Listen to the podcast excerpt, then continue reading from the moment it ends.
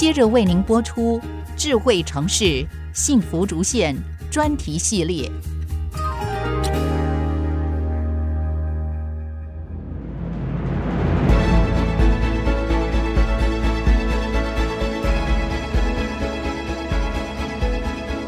AI 新时代来临，将为新竹县带来何种新风貌？谢美芳带您听见新竹县科技首都前瞻愿景。欢迎收听《智慧城市幸福竹县》专题系列。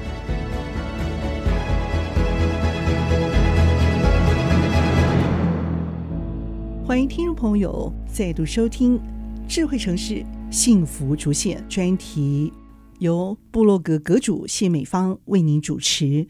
我们邀请到的是我们的新竹县环保局局长肖宏杰局长，和听众朋友来谈谈我们新竹县的低碳生活未来发展愿景。局长，欢迎你来。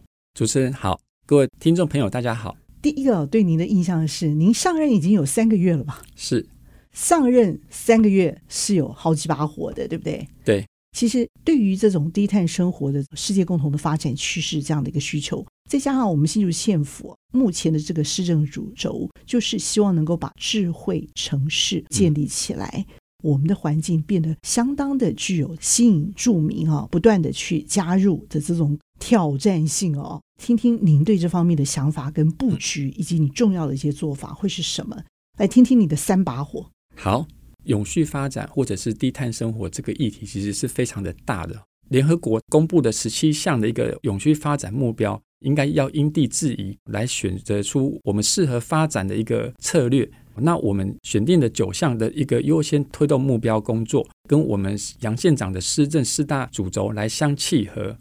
作为科技的首都呢，我们希望人来这边，经济能够更发展，大家能够消除贫穷。在消除贫穷的时候呢，我们希望能够更来保护我们的环境，这个是经济以及环保能够共荣的一个社会，也让民众经济跟环境发展的时候呢，能透过科技让生活来更便利。好，那所以我们有一些做法，比如说我们这几年我们所发展的一些绿色运具，这几年我们推出了 Ubike 二点零，越推越广，大受好评。那各乡镇呢，我们逐步来推动，从竹北。竹东、湖口、新丰这些点，慢慢来增加这个密度。呃，明年度我们会在新浦再另外设点。那我们设点的地方呢，大部分会是在比如说像学校，或者是交通站点，还是说像公园等等的这些公有地，布点非常的广，民众他能够很容易的去取得到车，到达他所想要到的点。那这个价位呢，其实我们政府是有做补贴的。另外呢，像大家最为诟病的，就是说，因为竹科它是分布在新竹市以及竹东，很多的民众他其实是住在新竹县竹北市的。早上上班的时候，尤其像七点到九点的时间，我们从新竹县要到竹北市，那个塞车的噩梦是非常的大。像假日啊，新竹县的民众要到新竹市好事多，从金国桥经过都是非常交通拥塞的。从短、中、长远来看的话，其实不管再多做任何的一个交通的一个土木工程，它永远都是塞，因为它的瓶颈就是在竹科这个地方。我们县政府为了改善这个问题，那我们就用 AI 的数据来分析车流、人流，来改善交通号志，然后减少拥塞的一个系统。然后另外呢，也因为交通部它的一个支持，那我们希望说，从整个新竹县市这个生活共同圈。那我们来建设大众轻轨系统，来发展电动运具，让大家不用再开车。路线大部分已经底定了，后续呢就做细部的一个规划，后面再来做工程的进行。那现在已经做一个初步的一个规划，因为近零碳排这个事情啊，在电动运具化这个事情上是非常的一个重要的。新竹县来推动老旧车辆汰旧补助。另外，我们也建设了一个电动运具化的一个充电设备。新竹县我们的电动运具啊，是非六都里面占比最多的，涉及率最高的。换句话说，特斯拉还有一些充电桩，甚至停车柱可以当场就可以直接缴费，可以达到减碳。是因为不管是汽机车啦，跟我们的居住环境是最靠近的，当它排放废气的时候，是最贴近我们的。那所以说，如果我们把电动运具化，对于我们整个，尤其是都市化的一个空气品质，是能够大大的改善。那这个是非六度最高的比率嘛？对不对？对，是。所以我们的充电设备也必须要加紧速度喽。是。这个时间大概什么时候？有没有一个进程？很多的家庭，他们是在买了电动车，他们在家里自己装。好，那我们也鼓励大楼或者是一些家庭，他们用比较低流量的、低安培数的一个充电设备。那它洽工的时候呢，我们就有一些补充设施，让它能够在洽工的时候也能够来为电动车来充电。我们希望我们在政府部门都能够有电动充电桩，让电动车的车主来洽工的时候也能够充一些电。另外呢，其实提升行政效率这个事情，对政府让民众有感这个事情上是非常的重要的。我们也提供了公共服务和行政管理中心的一个数位转型服务，在我们建置的云端联合服务中心，那里面所提供的一些服务啊，像交通、教育、社会等等的一些领域，那我们把这些民众申请的事项，我们呢用透过云端来整合这些服务，让民众不用跑到政府机关来办事情，那也提供了一些行政效率，省了很多时间，减碳的目标也达到了，是，对，对。嗯总不能叫民众都走路来办公嘛？对，是 没错。事情这些你讲的应该都是跟环保诉求有关的一些申请，是一些相关的环境的一些建制嘛，对不对？对，OK，好。好，那还有第三个哈，我想跟听众分享的是，我们新竹县政府，我们都在鼓励产业节能哈。那比如说像他们有些闲置用地，或者是像土地复合的使用，来增加再生能源。那另外呢，鼓励辅导工厂来提升建筑变成绿建筑，让这个建筑在能源上使用效率更高。新竹县啊，其实大部分都是中小企业，他们并没有这么多的人力以及想法，知道说这些步骤该怎么做。县政府我们是成立了一个辅导团，让有意愿的企业来跟我们申请，然后我们来去检视说，诶，它哪些部分可以怎么做。然后来辅导他们怎么做，接下来就是靠企业去实践这个绿建筑。至于目标资源要怎么订定，那么民间业者他们还是主导地位啦。对，就是一个协助的立场。我们是辅导的一个立场上，要跟听众朋友分享哈，我们这几年在空屋防治上有非常大的一个进展，因为大家对于环境的意识其实是非常的一个抬高的，对于环境的一个污染忍受度是要求品质非常的高的。那我们新竹县呢，其实我们在这几年呢，我们透过了一个专家辅导一个机制，利用科技仪器，那我们来协助企业找出实质的问题。因为大部分的中小企业呢，其实他们可能只有一个专责人员，他们其实也不知道该怎么做，问题在哪里。那我们透过了专家学者以及科技的一个仪器辅导，我们协助工厂找出问题来，给他们一个改善的一个方向。由企业提出说他们如何改。然后我们再来把关，说，哎，这个方向是不是对的？那如果对的话，企业他们就勇敢的去做，做了之后呢，其实对于整个环境是好的。那对于整个民众来讲，他们环境也改善了；对于政府部门来讲，我们的稽查业务也下降了。我觉得这是三赢的策略。也因为我们方向走得对了，整个在新竹县，我们在全国民众在环境的澄清书来讲的话。这几年哈，每个县市都是慢慢逐步的提升，只有我们新竹县在这几年呢，我们几乎是夭折。就是说，我们走对了方向，我们让民众有感，陈情数下降的非常的多。另外呢，企业环境跟经济发展我们要并存。那怎么并存呢？其实就是在我所提到的这些我们的一些辅导作为。这几年我们有统计啊，哈，整个新竹县我们工商的一个登记数是越来越多的。可是呢，我们从环境部的一个污染统计，污染量、排放量是大幅的下降。这个在全国只有新竹县才有出现这样的一个现象。你觉得主要的关键在哪里？应该是说我们的一个心态，还有一个我们的一个做法。因为大部分的环保单位会认为说，我们的职责就是稽查，我们就像环保警察一样，我们抓到的问题，我们处分。可是呢，我们认为说，棒子与萝卜都要拿出来，该执法的时候执法，该协助找出问题的时候呢，我们应该要来协助这个中小企业来找出问题来，他们才能够来改善。那当他改善的时候呢，民众就会有感，我们政府也不会因为这些事情疲于奔命，我们能够更有时间想更长远的一些策略，来帮新竹县民谋福利，哦，让这个环境更好。可不可以讲一两个你印象比较深刻的事情？因为我在空屋这个领域上啊，其实是非常的久。刚进去的时候，其实有几家工厂，它几乎每天都被陈情，而且已经陈情了很多年了。我们都去稽查了，那为什么还会有这个问题产生？这个是我当时候非常疑惑的一个事情。好，那所以我去到现场很多次，慢慢的发现到说，其实这个工厂呢，专责人员就只有一个，他不知道怎么做。甚至我们去稽查的时候，我们告诉他他哪里出问题，他也听不懂。我觉得这个是最大的一个问题，所以我们带专家学者去，我们从厂内来检视它的一个生产流程。因为很多的污染，它并不是直接集中到烟囱，经过防治设备处理之后排放，很多呢，它是从工厂里面就逸散出来的。那当它从工厂里面逸散出来的时候，我们可以想象，当你是个你在里面工作的工人，你所处的环境就相当于是一个在处在一个非常污染严重的一个环境之下。那所以我们从源头做起，我们告诉他说。你的整个工厂应该要怎么去收集这个污染物，保障在里面的一个工人收集好了之后呢，这个浓度到管道之后会提升到一个什么程度？然后呢，应该要用什么样的一个污染防治设备有效的去除？去除了之后呢，再来排放。那排放的点，它的一个烟囱的高度是不是达到扩散的一个有效的扩散，让附近的民众不会闻到？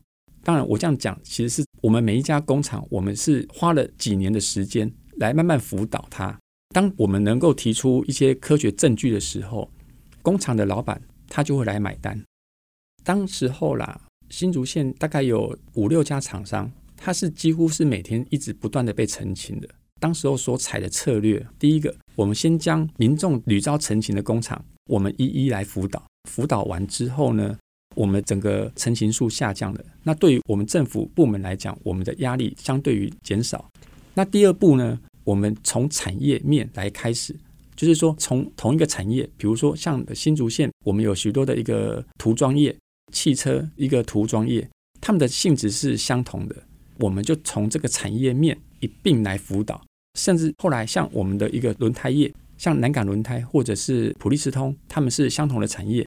那我们来检视它的一个污染排放情形，然后甚至该怎么减量，从各个产业面一步一步来着手。然后呢，像电子产业，他们能够怎么做，能够做得更好？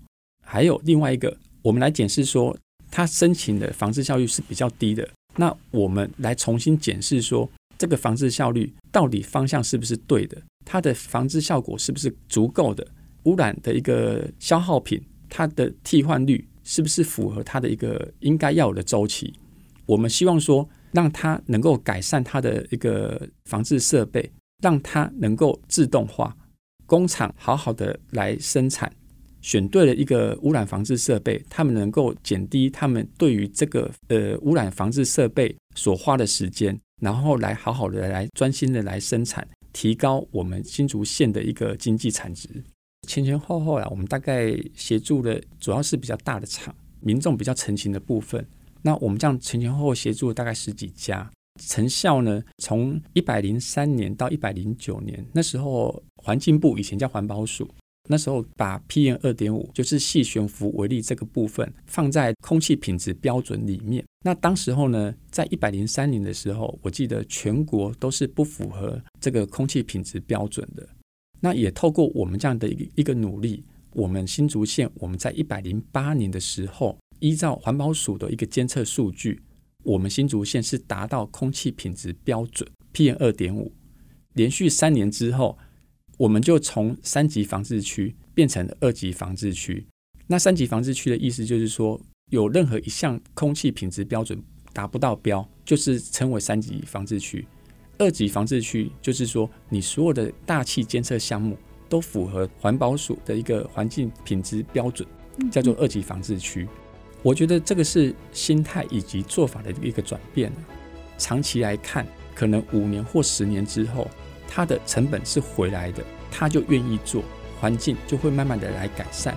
我们也要先休息一下，稍后片刻再回到智慧城市幸福竹线专题系列。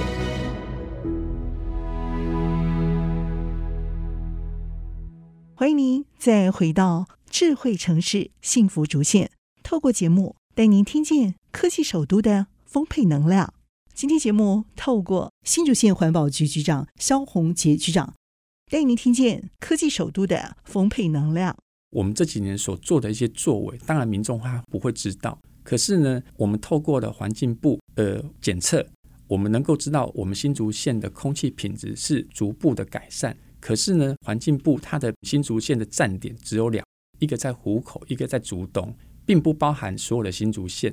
那所以呢，我们运用了一些智慧化的一个监测设备，在整个新竹县，比如说人口密集区，或者是污染密集区。或者是人流比较多的地方，像交通站点，哦，那我们设置了四百点的一个微型感测器。那微型感测器呢，它能够监测像 PM 二点五、粒状污染物，或者是挥发性有机物。那这个东西呢，民众都能够透过网络直接看到它所临近的一个站点，它的一个空气品质。这个是资讯公开，我们也希望让民众知道。那像水务的部分，我们其实新竹县我们有主要三条河川。像头前溪、凤山溪以及新丰溪这三条河川，它的污染特性都不一样，重要程度也不一样。像头前溪跟凤山溪，它是有饮用水取水口，所以相对于来讲，这个是我们要特别保护的。那新丰溪也会有农田灌溉使用，那我们必须要保护它。这几年呢，我们先理清楚它的产业类别，我们知道说它的一个特性在哪个地方，我们来加强稽查。第二个。我们透过了定期的一个数据检测，我们能够知道它长期数据的变化。然后第三个，我们设置了五处的一个连续自动监测设备，就像刚刚空屋的一个微型感测器，这些数据都是民众能够透过手机直接知道。那这几年的一个努力状况下呢，头前溪在整个台湾的西半部，它的水质是第二名，已经有优化。对。那我们的凤山溪，它在整个河川哈是第五名。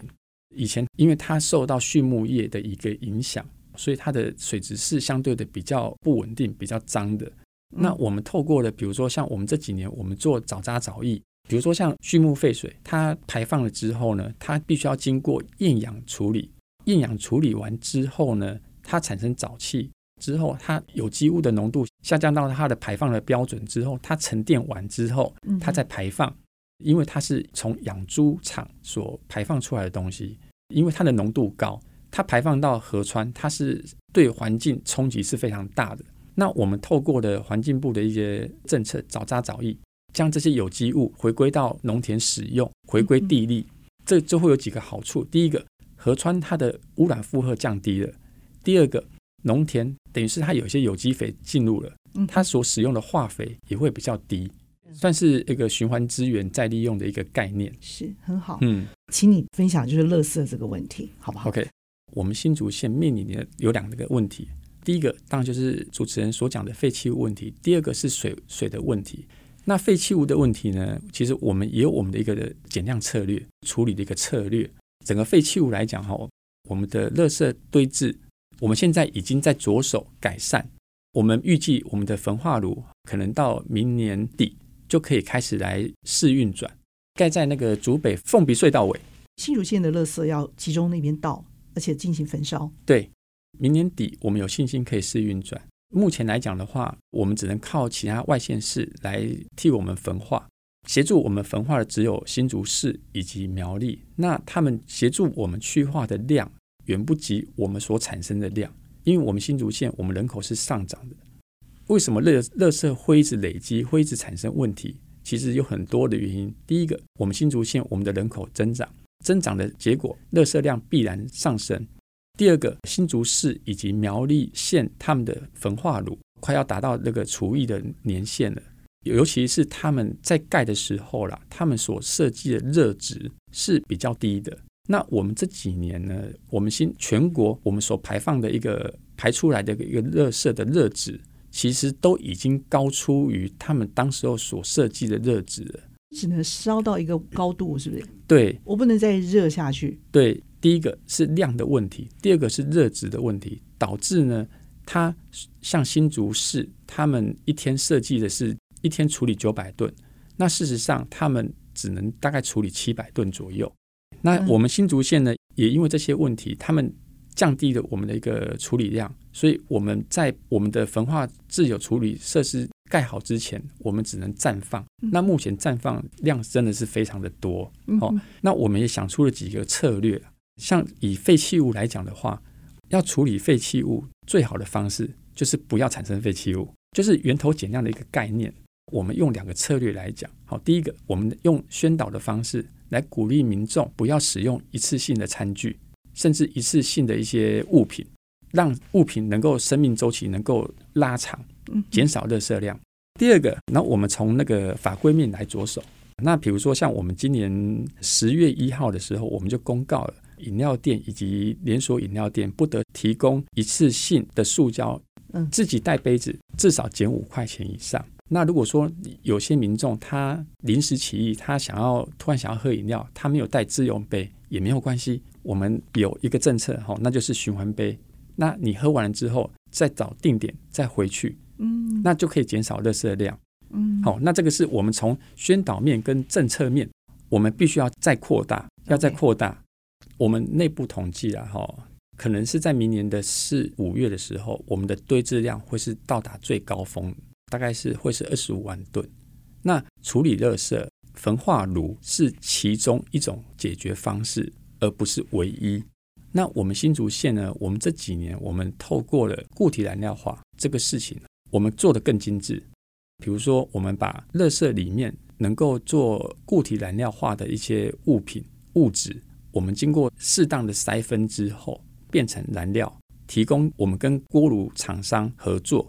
第一个，他们能够适当的替代煤，这个技术上是可行的吗？如果可行的话，为什么以前都没有做？这是可行的，为什么没有做呢？因为当时候呢，其实应该说环境部，我记得应该是两年前，他们才将这个固体燃料化的一个品质标准定定出来。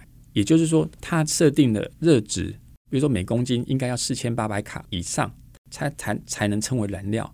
第二个，对环境有坏处的一些重金属。汞、镉、铅这三项重金属，它把它列在里面管制项目里面的。然后最后一项，它是定氯。氯为什么要定氯？第一个，如果它在里面烧的时候，它在锅炉里面烧的时候，它会产生氯化氢，它是会腐，太毒了，它是会腐蚀这个锅炉设备。第二个，它是带奥辛的前驱物，它必须要管制到一定的浓度，就是让这些毒化物产生的几率能够降低。那当它还是产生的时候呢，我们后面就用工程的手段去把它捕捉下来，然后最后的排气呢，像这些工厂，我们是有做及时监测的，那我们能够知道说它每一分钟它所排放的一些污染物浓度是怎么样，我们来做这个管制。回到刚刚废弃物这个问题，厂商跟我们政府合作有什么好处？它所使用的这个固体再生燃料，对于欧盟来讲。它是减碳，而且它省煤，它是能够部分替代，这个是双赢的一个策略。绿金对不对？对，没有错。嗯、是那当然，这个固体再生燃料品质上，我们一定要去把关，把关好之后，我们跟锅炉厂商来合作，达到双方共赢、双赢的一个策略。那当然，这个也就是说，我们协助企业能够减碳，让它减碳之后呢，它另外再做碳汇，捕捉碳。这样子，它才有机会将它的碳排量降到最低。第一线打这个团体战，打到现在为止，你的心情如何？很有成就感。不管是我们今年度新竹县六月十二号那时候所发生凤山溪的一个污染事件，那个是不可预期性的一个非法弃置，它污染了一个关西净水厂的一个水源，然后造成关西跟新埔净水厂停止运作三天。关西跟新埔的镇民，整个三天都没有自来水可用。我们县政府扛起了这个污染清除的责任，因为我们知道说这个污染行为人他并没有能力来清除。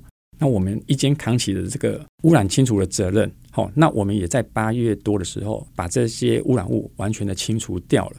另外呢，就像居民他们所担心的另外一个议，哦，就是说饮用水取水口上游以外法规没法规范到的某一家化工厂。我们透过了一些协商的机制，我们动之以情，说之以理，让他能够主动退场。我觉得这个是一个比较温和的一个方式。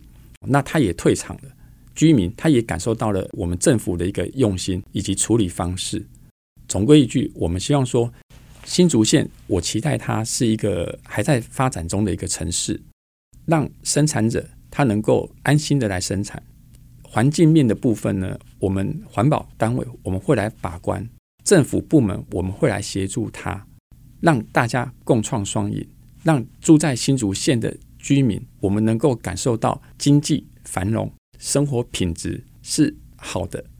智慧城市幸福竹县专题系列，今天和听众朋友畅谈的，正是我们新任的新竹县环保局局长萧红杰局长精辟的解析。愿景的期待当中，有年轻，更有挑战，还有大家一起共同打拼的未来。谢谢局长，谢谢，谢谢主持人，谢谢。智慧城市幸福竹县，我是谢美芳，我们在空中和听众朋友一起 say goodbye，拜拜。拜拜。智慧城市幸福竹县，带您认识幸福竹县科技首都前瞻愿景。以上为新竹县政府广告。